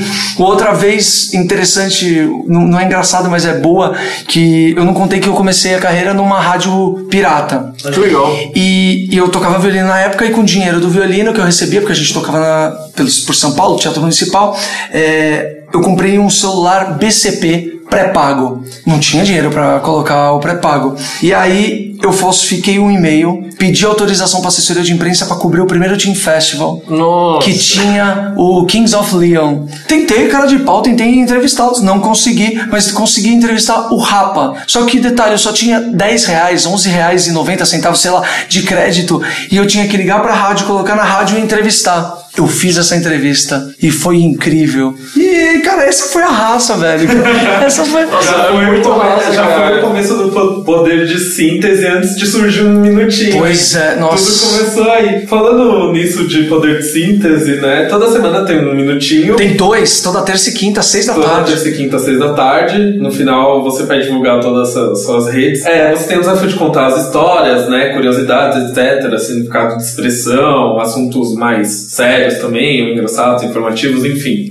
Como são as gravações? Quanto tempo você demora pra gravar? Como elas são feitas? Como você escolhe os temas? Cara, depende, eu escolho o é tema. tudo você mesmo. Eu que, né? eu que faço. Eu só não edito. Quem edita é um amigo meu, o Jean, que eu mando pra ele por Dropbox. Ele edita, manda pra mim e a gente. Eu acordo, cara. Por exemplo, amanhã terça-feira é dia de gravar. Então eu acordo em casa, eu tenho uma lista que eu no celular, eu vou conversando com vocês. Então, sei lá, você falou, pô, jarra de água. Pô, jarra de água tem uma história muito boa. E aí eu já anoto. E aí eu acordo de manhã e vou escrevendo roteiro. E eu mesmo escrevo o roteiro, aí eu ligo a câmera, coloco meu chroma aqui, eu gravo. Eu não uso a luz, a mesma luz que eu uso no Guganda, eu uso a própria luz da, da janela, porque meu, meu escritório é com a janela na frente. Então eu espero 11, meio-dia, e aí eu coloco o chroma, coloco a câmera, eu gravo, eu, eu me lapelo e eu mesmo gravo. De jeito bem, bem roots, mas eu tento fazer o meu texto, eu, como, como eu já sei mais ou menos o tempo, então eu sei o que entra e o que não entra. Mesmo assim, o Jean ainda tem que cortar algumas coisas. Cada um E minutinho. eu vou falando, Coloca tal coisa nesse momento. Ah, coloca, faz essa brincadeira. E, e os temas surgem desde um papo de bar até lendo jornal, lendo uma revista, assistindo um seriado e até o Mateuzinho. Eu tenho que agradecer o Mateuzinho, o Mateus Ferraz Galvão, que é um menino de 13 anos, que eu comecei meio que fazer um minutinho por causa dele. Porque eu fazia o Curiosando, que era um vídeo de curiosidade, meio como se fosse um vlog no, no YouTube. E ele falou assim, cara, eu gosto muito dessas coisas de curiosidade. Por que, que você não faz sobre a história da coxinha, a história do vinho, a história da cerveja? Eu falei, cara, mas você entra no YouTube, pô, mas seu pai não, não entra no YouTube. E se eu fizer? Já sei, eu vou fazer no Instagram. E o Instagram tem um minuto, puta um desafio pra mim. Eu solto no YouTube também.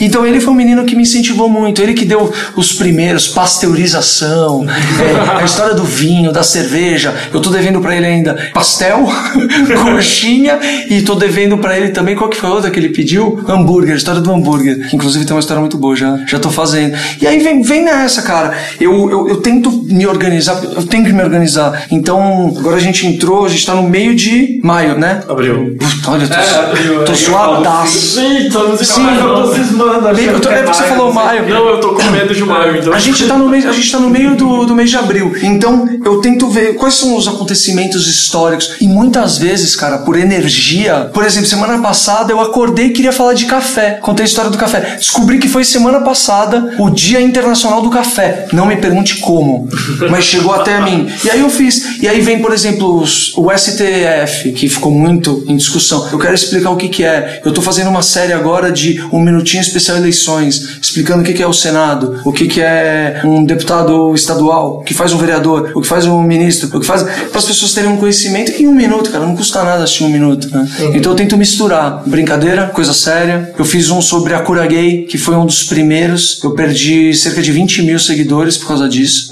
No dia eu fiquei, eu fiquei meio sem chão, que eu falei, cara, como assim eu perdi tanta gente? Eu não sou um cara que tem milhões pra perder tantos. Mas depois eu falei, cara, posso te falar? Eu, eu me expressei de uma maneira. Eu me expresso de uma maneira tão, tão, tão limpa. Eu, eu acho que não tem tanto ruído no que eu falo. Eu, eu só falei que é um ser humano e que a gente não tem que julgar. Eu explico historicamente como, como E que. se você parar pra pensar, esse é o público que você quer? Um público intolerante? Então, eu não quero esse Que público vai dar um intolerante. follow em alguém só porque a pessoa vai contra a ideia absurda dela ser Exatamente, exatamente. Então Só que- é melhor não ter esse público. Só que a parte que me dói de perder esse público É que você- o eles poderiam desafio mais coisas. e é o desafio de eu falar pra ele e, e E ele é mostrar pra ele que dá pra ele escutar o que eu tô falando. É, é, é a mesma coisa de eu explicar pra um palmeirense que o Corinthians é um time bom e ele entender que o Corinthians é. O Palmeiras, você não tem que, para você, você não tem que achar que o outro é ruim pra achar que o seu é bom. É isso que eu quero entender. Eu eu, eu, eu, eu, eu, eu- eu- eu prego esse esse amor que eu falo tanto. Eu tô pouco me importando se o cara é homossexual, se o cara é pansexual, se, se o cara vai cortar. Que nem ficam falando da, da Tammy Gretchen. Se ela é feliz do jeito que ela é hoje, caralho! Ele, né? Porque Ele, desculpe, desculpe. É porque eu sempre me confundo. Você é igual a Gretchen, ela mesma se confunde. É, se a mãe se confunde, imagine eu. e você tem alguma coisa pra contar de projeto que deu pra esse ano? Cara, eu, eu tô muito focado na banda. Eu tô, eu tô com desses especiais de TV, né? Mas eu, eu prefiro não falar disso porque parece muito contar com ovo no rabo da galinha, entendeu? Mas eu tenho uma grande meta. Eu tenho uma grande meta Qual é a grande que, meta? Que é entrar na Globo. Eu já escutei, cara, mas a Globo, mídia golpista, ai, a maior que tem. Cara, sabe por que eu quero entrar na Globo? Porque quando eu saí da MTV, eu achei que minha carreira de apresentador tinha acabado. Eu nem era apresentador, era um VJ, um moleque que colocaram lá e falava. É, eu migrei pra Band pro SBT por um desafio, porque eu falei, eu não quero falar só pra essa molecada. Eu quero falar pra mãe deles, pra avó deles, pro pai deles. Então, eu quero buscar referências e me comunicar com todo mundo. Eu, quis, eu quero ampliar. Sabe esse negócio de ganhar hora? É o war, de você dominar o... E qual que é a emissora, a maior emissora do Brasil? Rede Globo. Qual que é a emissora mais popular? A Rede Globo. É uma emissora que tem, tem um planejamento, é uma emissora que tem uma, um, um plano de carreira. Eu tenho uma família, entendeu? Eu não sei quanto tempo eu vou conseguir viver com projetos. Vivo, vivo bem, graças a Deus, não posso reclamar. É, faço muito, muita publicidade, muitas marcas é, grandes entendem isso hoje em dia de não precisa ter milhões e sim como se fala como falar e tem e, e ter, ter uma carreira. Tem gente tem empresas que apagam né a sua carreira. Você não precisa ter ter uma carreira você tem que ser o presente agora. Então eu essa minha meta é a Globo. Eu minha meta é continuar mesmo mesmo com com, com um programa eu vou continuar fazendo minhas coisas meus meus projetos que é o Gugando que eu adoro fazer ele que é entrevista usando o Google na minha casa sem equipe sem um- é uma estrutura gigante, porque eu vi que isso é muito legal, como, como artista e como ser humano, trocar uma ideia com pessoas diversas, de diversos meios na minha casa. Quebra totalmente a, a quarta parede do teatro, É sabe? bom isso. Isso é incrível. E dominar o processo É, originalmente eu morava aqui com a Loi antes de me casar e morar com o Álvaro. E assim, eu ainda me sinto bem em casa aqui. Realmente, tipo, as conversas fluem de uma maneira diferente. Olha tudo que a gente falou aqui. Olha Exato. tudo que a gente falou aqui. Talvez, talvez num estúdio de uma emissora não falaria tanto desse jeito, entendeu? Por um tempo, por um patrocinador ou por não sei o quê. Então você entendeu? Eu quero, eu quero mais esse desafio na minha vida. Quem sabe levar um pouco desse, dessa verdade que eu prego tanto e que eu faço questão de continuar, doa quem doer, é, de ser eu mesmo, tentar mostrar que isso você não precisa ser só na internet, que eu posso ser na maior emissora do país e num programa de rádio, e num podcast, e fazendo parceria com um amigo underground, fazendo um fanzine. Hoje em dia eu tô fazendo a diagramação do jornal da sinagoga do meu bairro. Caramba. Isso é muito louco, cara. É um puta desafio, porque eu tô falando pra extremos religiosos e pessoas modernas como eu. E isso é muito legal. Ou seja, o Você mora em que bairro? Eu tô morando agora no Jardim das Perdizes. Ah, sim. E aí a gente tá fundando uma sinagoga lá, que é Rabat. E eu, cara, eu sou assim, velho. Eu não, eu não vou ser um cara que vai usar roupa toda preta e vai cumprir Shabbat e vai comer kasher. Eu sou, eu tenho a minha crença. Eu adoro religião. é, eu, eu piro em religiões afro. Em, eu piro em religi- religiosidade. Eu tô, tô errando religiosidade hoje. Mas não é eu tenho que falar mil vezes. É, rápido. religiosidade. E, porra, você viu que eu vou pra viagem, né? Temos uma pergunta de um ouvinte, que é o Vitor Valery. É, ele tá perguntando pra você pra falar a importância de tocar no projeto de música clássica do grupo Pão de Açúcar na sua carreira e na vida pessoal. Porra, demais. Ele, qual que era o nome dele? Vitor Valery. Com certeza esse menino, ele tocou. Ele, eu não lembro do nome dele. Vitor, me perdoe se você tocou na mesma, mesma mesmo grupo que eu, mesma época, mas eu não lembro do seu nome. Mas com certeza ele fez parte da orquestra. Era Acorde para as Cordas do grupo Pão de Açúcar. Foi a orquestra que eu te falei que eu comecei minha carreira artística. Que eu, eu, eu falo que meu grande. Minha carreira no mundo artístico, no palco, a desinibição surgiu aí, porque eu era sempre um menino muito muito tímido, muito introspectivo, é, embora zoeiro na classe, sentado no fundão, com a minha com o meu grupinho só, eu era descolado. Então, o Grupo Pão de Açúcar, minha mãe era arquiteta do Grupo Pão de Açúcar, e falou: André, eles têm um- uma orquestra, uma. Era muito legal o esquema, porque eles ensinavam cordas em formato de orquestra. Então, não era aquelas aulas chatas é, que você fica tocando só sozinho, você e você, você. Então, já- olha o coletivo. Já era o coletivo. Então eu aprendi tocando violino do lado de outra pessoa tocando violino, um cara do- tocando violoncelo, outro contrabaixo, o outro clarinete. E com a, eu conheci a Renata Jafé e o Daniel, que eram os maestrinos que. Maestra, maestro e a maestrina, e, e eles e foi o método do pai dela, ele que desenvolveu esse método. E eu devo tudo, cara. O que que, o que, que eu ganhei com esse, com esse projeto? Eu ganhei tudo, ganhei minha vida, tudo, tudo. Abrir a cabeça pro, pro, pro clássico, escutar o outro, trabalhar em conjunto, né? Que a gente aprende no colégio. Você tem que saber trabalhar em equipe. Balela, a gente nunca trabalha em equipe. Você faz um negócio lá de última hora e outro faz. E isso eu fiquei extremamente li- feliz e eu tenho amizade com eles até hoje. E grandes amigos seguiram para a carreira musical por causa do, do, do Instituto Pão de Açúcar. Do Acorde para as Cordas, né? Porque o Instituto Pão de Açúcar era o que fazia tudo isso. Era o que patrocinava. Era o que patrocinava. E a prefeitura também patrocinou um tempo, porque eles uniam, e o mais legal, eles uniam desde filhos de funcionário, de todos os cargos possíveis, do presidente, do empacotador, e também tinha crianças carentes. Então, isso é muito legal, cara. A gente só, só vai ter uma sociedade é, sem preconceito, uma sociedade mais, mais justa, com pessoas convivendo com maior número de pessoas diferentes. É, a gente cresce nos jardins, vive nos jardins, estuda nos jardins, é, come nos jardins. é, e você tá numa bolha. Cê- a gente vive em feudos. Então, quanto mais a gente pular essas, esses muros desses feudos, mais legal é. Então, talvez venha daí é, incentivo que minha mãe me deu, de eu, de eu conseguir transitar, conseguir falar numa SBT, ou conseguir falar numa Discovery, ou então falar para uma indústria farmacêutica, ou fazer uma campanha popular para Tigre, entendeu? Tá aí, achamos. Achamos Obrigado, Vitor. a origem, André Vasco Origins. Né? Isso aí. Vamos fazer uma pausa então? O que Vamos. você quer ouvir nessa pausa? Mais uma música dos Mirandas, pode ser? Pode ser dia a dia, que na verdade foi a primeira música que a gente fez. Você falou muito dia a dia. Você falou uma vez dia a dia, eu lembrei que, que ela fala, ela tem uma parada meio cósmica. Para uns, ela fala de amor, mas para outros é um, é um negócio de se encontrar. Então, dia a dia, muito legal. Bom, a gente volta já. Do seu lado descobri sou total Ao seu lado descobri do ser e do estar E não do ter e do poder Finalmente eu entendi o meu local No dia a dia a gente aprende na frente As diferenças vão se curar e não importa quanto a gente se enfrente, os caminhos vão se. Voltamos e agora com perguntas esdrúxulas. Eu tava com muita saudade de fazer perguntas Ei, esdrúxulas. eu Eu fico ouvindo o podcast assim de casa, falando, nossa, que saudade do podcast. Mas enfim, estou aqui fazendo perguntas esdrúxulas. Vamos lá. Hoje a gente ficou bastante tempo falando das perguntas sérias com o André, mas também rolaram assuntos descontraídos no meio, né? Sim. E agora é pra gente falar de coisas da vida.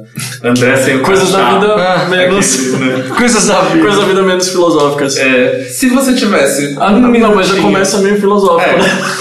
ferrou. Mas é um assunto que você vai gostar de falar. Se você tivesse um minutinho pra explicar o que é paternidade pra você, o que falaria? Valendo. Foda. Mas aí foi um segundinho. Foda, foda resume o antes da paternidade e o depois. Foda. hã? Hã? Demorei pra entender. É foda em todos os sentidos, cara, de legal, de diferente, de amor. É, eu escutei um negócio muito bonito um dia desse que um amigo falou, cara, você nunca na sua vida pensou em materializar a palavra amor em algo tão, tão pequeno, né? Que é, que é um filho, que é uma pecinha desse tamanho, mas que é uma explosão de amor e de. E eu, eu saio, por exemplo, vim pra cá, eu fico tipo pensando na. olhar pra carinha dela, e todo dia, e dando banho, e você vê que, tipo, uma coisa tão frágil, e você vai pensando na vida, você fala, cara, empoderamento, mulheres, aí você vê esses casos que estão rolando no, no mundo. Aí eu falo assim, cara, minha filha, minha mulher falou no primeiro dia, ah, minha princesa. Eu falei, não, minha filha não é princesa. Minha filha é princesa guerreira. Porque ela não vai, ela vai, ela vai crescer eh, sabendo que, tipo, ela é igual um homem. E que ela tem que tratar todo mundo igual e que ela é igual a todo mundo. E aí você começa a ter uma esperança na vida. É meio Seinfeld, tá ligado? Que ele, que ele, é, o Seinfeld ele fala isso, que um amigo meu, psicólogo, parafraseia, falando assim, cara, hoje eu sou muito foda. Hoje eu tenho sentido da vida. Hoje eu sei qual é o sentido da vida. Porque eu faço minha própria gente. E se eu quero mudar o mundo, então eu vou começar com essa gentinha que eu tô, que eu tô fazendo, tá ligado? Ensinando, vai pedir licença, por favor, obrigado. Você não vai comprar carteira de habilitação porque isso é uma corrupção. E aí depois você não vai poder cobrar do cara lá. Você não vai furar uma fila no banco. Você não vai. Você, você entende? Essas pequenas coisinhas é um cidadão, entendeu? Então. É uma responsabilidade. Olha a mudança, é uma, é uma responsabilidade, é fa- falta de sono, mas é uma, como tudo na vida, você é uma troca, né? Tudo na vida é uma troca. Você, pra trabalhar num lugar, você deixou de trabalhar em outro. Se estudar alguma coisa, você deixou de estudar em outro lugar. É, se namorar alguém, você deixou de namorar outra pessoa. Você faz, a nossa vida é, é, é uma troca, é uma política a todo momento. E eu tô trocando sono por momentos de prazer, de olhar e ver o desenvolvimento e tentar fazer uma pessoa melhor nesse planeta. Aí eu tento, você tenta, ele tenta, outro tenta, um amigo adota, outro amigo não sei o quê. É, eu recebi uma. Cara, eu tenho que ler isso aqui porque isso aqui é uma das coisas mais bonitas que eu, que eu recebi. É, uma das fotos que eu postei, posso me posso Claro, falar? pode. Uma das fotos que eu, que eu, que eu postei, um, um cara chegou e me escreveu. E eu tenho mania de. Uma mania boa, espero eu, de responder todo mundo. E aí esse cara, ele, ele tá sempre falando, pô, e aí como é que você tá? Você tá feliz? Você não tá? Pô, a paternidade é demais. E aí ele, puta, tá lá atrás. Eu vou resumir. Ele é um, um cara que tem uma relação é, estável com, com outro homem. Ele adotou. Ele sofreu muito preconceito com isso, inclusive no trabalho dele, na vida, na sociedade, em tudo. E ele falou que como muda a nossa vida. E ele ficou emocionado com as coisas que eu escrevo, com as fotos que eu posto. Eu falei, cara, eu preciso te conhecer. E eu vou tomar um café com ele no Brooklyn, ele trabalha no Brooklyn. Legal. E, e eu falei assim, cara, isso é muito legal. E é pai que nem eu. Não importa se ele é. Tem troca de experiência pra Não, você entende? você, E né? você pode ser pai também do seu projeto. E, e você pode ser pai dos seus amigos. Então, é um amor. Eu, eu, eu não consegui sintetizar a pergunta, me perdoem, mas eu acho que a paternidade é, é mais. é- parece que aterrou, tá ligado? Aterrei. Hoje em dia eu tenho muito mais, muito mais consciência de falar: não, eu não vou fazer isso porque eu não acredito nisso. Não cabe em um minuto mesmo. Não cabe, é muito difícil. Aí quando eu bati o olho na pergunta, eu falei, não, não, não vai Mas rolar. a gente queria ver. E ainda na onda paternidade, qual a sua canção de Niná favorita? Cara, canção de Nina, tu sabia que tá bem difícil?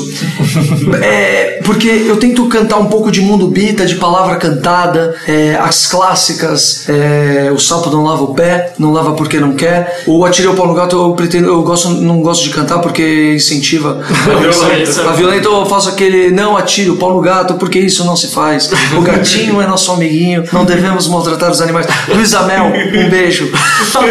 Mas a música que ela escuta desde a barriga e que eu acho que ela gosta é do Blackbird, dos Beatles. Ela gosta muito, inclusive eu gravei. Tem aquele minha mulher chorou. do Netflix, não tem? Dos Beatles Bugs. Bugs é muito legal.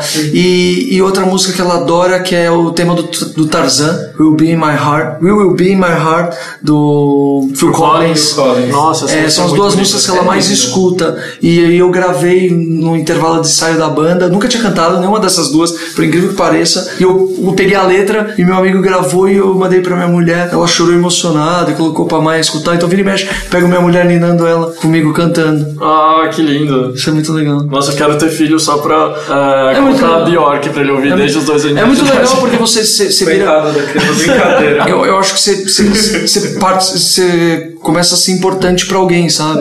Você é importante pra sua mãe, você é importante pros seus amigos. Mas, cara, Para um filho, você é muito importante. Cê- é, né? depende de você, tá ligado, velho? Isso é muito louco. Eu que tive uma relação é, paternal um pouco não tão presente, depois de um determinado da adolescência pra cima, não aceitei durante muito tempo a- a- as, as coisas do meu pai. Hoje, graças a Deus, eu tô melhor. Então eu quero, eu quero ser muito foda pra minha filha.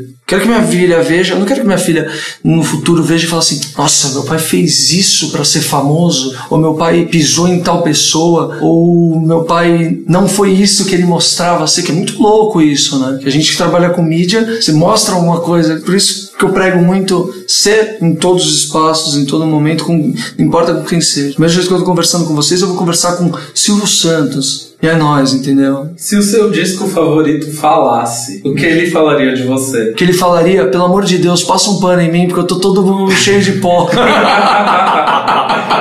Deixa o vinil lá, tá ligado? Não tem o mínimo cuidado. Embora seja virginiano, metódico e todo sistemático, tem coisas que, meu, eu sou totalmente. E como é, esse disco te acompanhou muito, né? Ele teria alguma história sua pra te contar? De um Cara, eu, eu, eu não tenho um, eu tenho vários, entendeu? Eu sou, eu sou muito de, de fases, não fases de, ép- de épocas de anos, mas fases de dia mesmo.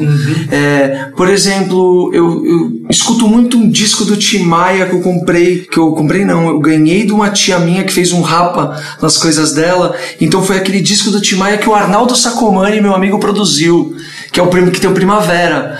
Cara, eu escuto esse disco muito. Tem outro do. Tem um do Daft Punk que eu adoro. Adoro, eu escuto pra caramba. Os do The Killers eu escuto.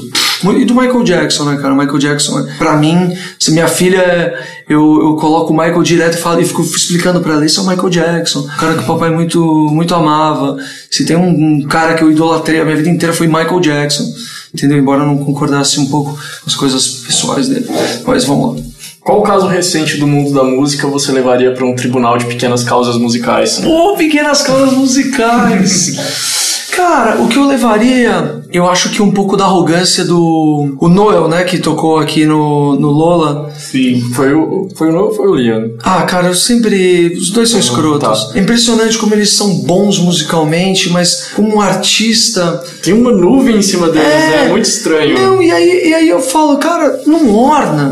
Não orna, porque eu acho que a música tem que ser uma extensão do que você é como pessoa e como artista. Não, não existem várias. Pra mim não existe personas. Nós temos nossas máscaras sociais, filosoficamente falando, mas, cara, nós somos os únicos, entendeu? E eu não consigo entender como um cara que faz uma música tão legal, tão, tão sensível, pode ser um escroto ao ponto de cancelar show. E tipo, foda-se.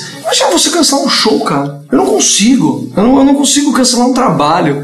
Por, deixei de levar minha irmã no momento mais especial da vida dela, que foi quando ela conseguiu juntar dinheiro pra ir morar no Canadá. E eu não pude ir levar ela no, no, no aeroporto pra me despedir, que todo mundo foi, sabe? Porque eu tava trabalhando e eu falei, não, eu tenho que cumprir com os meus, meus deveres, sabe? Então eu levaria ele, levaria ele, levaria quem mais? Eu levaria Carlinhos Brown, mas pra um, um tribunal pra falar do bem. Quanto tempo esse cara lutou na vida dele pra mostrar o talento dele, pra ser descoberto pela grande mídia? É um cara que arrumou o Candial. Quem, quem conhece o Candial lá, na- lá em Salvador, vá ver. Ele pegou dinheiro dele, ele arrumou, ele, ele urbanizou, ele tornou um lugar habitável. Era uma comunidade, né? É- é- Era uma comunidade que a gente. favela, quis dizer, sabe? É, que era precário e ele arrumou. Que era gente dele, vive lá, é, dá ensino, dá inglês, música, tenta profissionalizar. Então eu levaria esse cara para as pessoas conhecerem, porque infelizmente é, o tribunal, por que, que eu levei um cara do bem pro tribunal? Porque muitas pessoas agora começaram a ver é, política e debater política e falar de política por causa desses acontecimentos num tribunal. Então, às vezes, um tribunal pode ser, pode chamar atenção para coisa positiva. Ó, tem duas perguntas que a gente faz aqui para todos os nossos Nossa, convidados e você não vai escapar delas. Pode. tá bom? Desde 2016. É, desde sempre, praticamente. Com que mega celebridade você trocaria nudes? Com mega ce- celebridade. Sim. Ah, eu, cara, Gisele Bündchen. É, você já, já tinha deixado A. Gisele Bündchen é uma, eu, eu, eu acho ela, eu acho ela, eu acho ela muito bonita. E com quem você tiraria uma selfie? Com quem eu tiraria uma selfie? Qualquer pessoa. Cara, Pode estar nesse plano ou já ter partido Michael Jackson. melhor. O Michael Jackson. Só tem duas pessoas que eu faria questão absoluta de tirar um selfie, que eram o Michael Jackson e o Silvio Santos. O Silvio Santos, depois que eu trabalhei no SBT, é, não é que caiu minha admiração, continua a admiração, mas. Ele ficou mais humanizado. Cara, ele é que nem a gente, cara, entendeu? É o senhorzinho. Talvez até com mais ego que nós, entendeu? A gente deixou de falar alguma coisa aqui?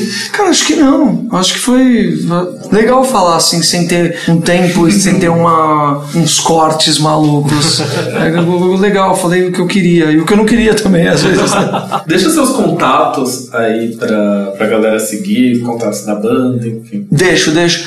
Cara, quem quiser me seguir, eu acho que o melhor lugar. Eu tenho o meu site que ele agrega pra tudo, que é o andrevasco.com, Vasco, sem Vascos, nem Vasquez, André Vasco.